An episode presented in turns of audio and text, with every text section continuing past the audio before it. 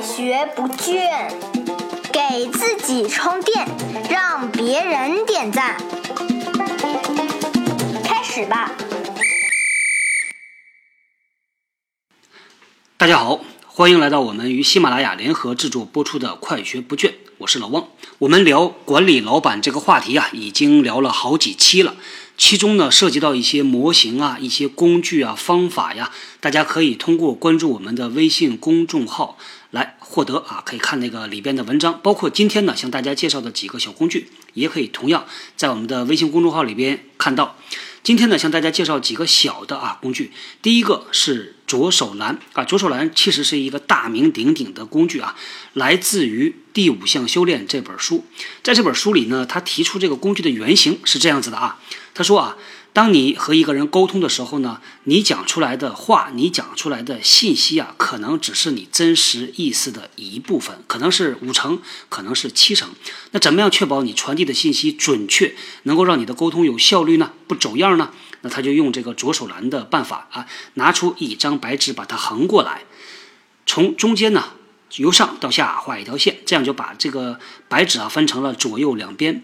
在你的左边写啥呢？写上你们对话的这个过程，他说了什么，你说了什么。那么右边写的就是你的心理活动了。通过这个来把你的对话，把它落在纸面上进行详细的分解。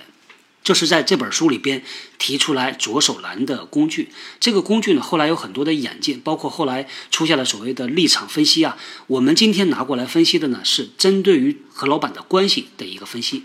在一个特殊的情况下，比如说我特别不喜欢和我的老板，我和我的老板在一块儿压力特别特别的大啊，这个一定是有原因的。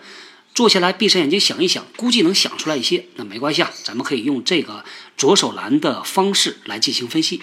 同样啊，拿出一张白纸来，横过来啊，从上到下画一条线。左边写什么呢？写为什么我如此的不喜欢我的老板。为什么我不喜欢和他一起工作？哎，我相信呢，如果你真的不喜欢，一下能列出来好多。比如说，老板特别的尖酸刻薄啊，这个打引号，讲话特别的不客气，经常骂人，经常的善变，脾气不好，等等等等吧。经常晚上六点钟开始着急开会，等等啊，都写出来。右边的，你写什么呢？写我的策略，想这么几个问题啊：一，我有哪些优势？二，我可以满足。上司的什么需求？三，上司希望我在哪方面做得更好？那从这几个方面呢，采取一个主动的和积极的态度来考虑，怎么样能够改善和上司的关系。另外呢，啊，还是一样啊，下级和上级的关系呢，我一直觉得它是个太极图，里边有一部分叫做情谊，有一部分叫做利益。不要因为情绪啊受到影响，就忽视了利益。你同样可以写出来啊，这个这份工作对我来说，我需要的东西是什么？如果你认为啊，你从事一份工作，那个情谊的部分能够被好好对待，是非常重要的啊。那你就可以用它这个作为一个判断的依据了。我之前呢，我记得印象很深，特别有意思啊。在有一次啊领导力的培训中，当时呢，我们有一位总监啊，他跟我讲，他说。我选择老板啊，标准很简单，就是他一定要和气。我说这也挺好的，如果能够把这个事儿想清楚的话，那么在选择老板、选择职业方向的时候，就有据可查啊，就能确保你的方向一直不偏了。所以这是左手蓝的工具，非常简单，通过写下来的方式，能够把你的思路梳理清楚。好，咱们来说第二个工具啊，洞察笔记。这个洞察笔记呢，如果啊写下来的话，同样是拿一张白纸，打一个十字交叉的这个线啊，把白纸分成四块，在左上角的这个块里边呢，你写下来老板的行为特点和他的管理风格啊，这是你能看到的行为，你把它描述出来。接下来啊，这个纸上半部分右边的这个方块，你写下什么呢？写我认为我老板的性格偏好是什么。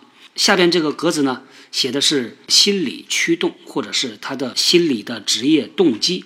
如果不熟悉的话，建议呢听一下我们之前的节目啊。之前呢，老王也给大家简单的介绍了一个模型，纸的左下角呢写的是沟通的偏好。你认为采取什么样的偏好沟通方式啊，能够和老板更加有效的沟通？这张纸呢，你可以隔俩礼拜、隔一个月就回顾一次，修改一下，慢慢慢慢的，你会对老板更加的了解。其实呢，我一直在讲啊，工具呢，只是工具啊，你不用工具，有些人也可以把这个事情想得很清楚。但是工具呢，能够起到一个格式化、结构化的作用，能够让我们想得更加的全面。大家同时可以写一下自己的工具，没准你写出来的工具会更好啊！也欢迎和我们来做一个分享。我们在线下活动的时候呢，我也跟很多同学讲，我说虽然呢我们在座很多朋友啊，目前还不带团队，但是未来啊，随着职业发展，一定会开始带人的。当你成为一个团队管理者的时候呢，对于人的洞察就变得尤其重要了啊，因为你要能够判断你的下属啊，他是什么样的风格，你怎么样的有效的去管理他。这个洞察呢，总不能到了我们开始带团队的时候再去培养。可以在之前通过分析观察自己的老板管理风格呀，通过分析观察同事啊，来慢慢的培养这个能。这个洞察笔记的应用范围其实真的蛮广的，其实也可以用在自己身上。对于人的观察是一个非常难培养的能力，需要一个非常非常长的时间。好，第三个小工具啊。我自己呢是一直用的，我把它叫做行动方案，非常简单。其实我们很多的会议呀，很多的培训结束之后呢，都会要求员工写下来行动方案。但是说实话，我真就没看到有用的特别好的。原因可能是什么呢？啊，个人的主观能动性不强啊，我觉得是个重要的原因。第二个呢，就是这个格式啊不是那么的有效啊，所以咱们来用这个行动方案来确保员工有动力，并且能够把该想到的都想到。我说一下这个行动方案长成什么样子啊？里边呢有四个因素。第一个因素呢是说我要实现什么，把目标写清楚。同样的，我一直坚持啊，写不清楚就意味着没有想清楚。第二个，我把它叫做关键步骤，也就是你实现你的目标一定要通过一二三不同的阶段你才能实现的。把这个想清楚，就让你的思路更加的明确了啊。第三个，我们来分析一下啊。什么样的因素会影响到这件事儿的成功与否？好，第四个是这件事儿具体要什么时间启动，以及谁来监督这个方案。当我们的主观能动性已经有了，我说我要去做这件事儿，但是人有惰性嘛，那咋办呢？靠别人监督。我们在直间共济会里边搞的这个习惯养成的二十八天天天到的活动，就是用这个原理。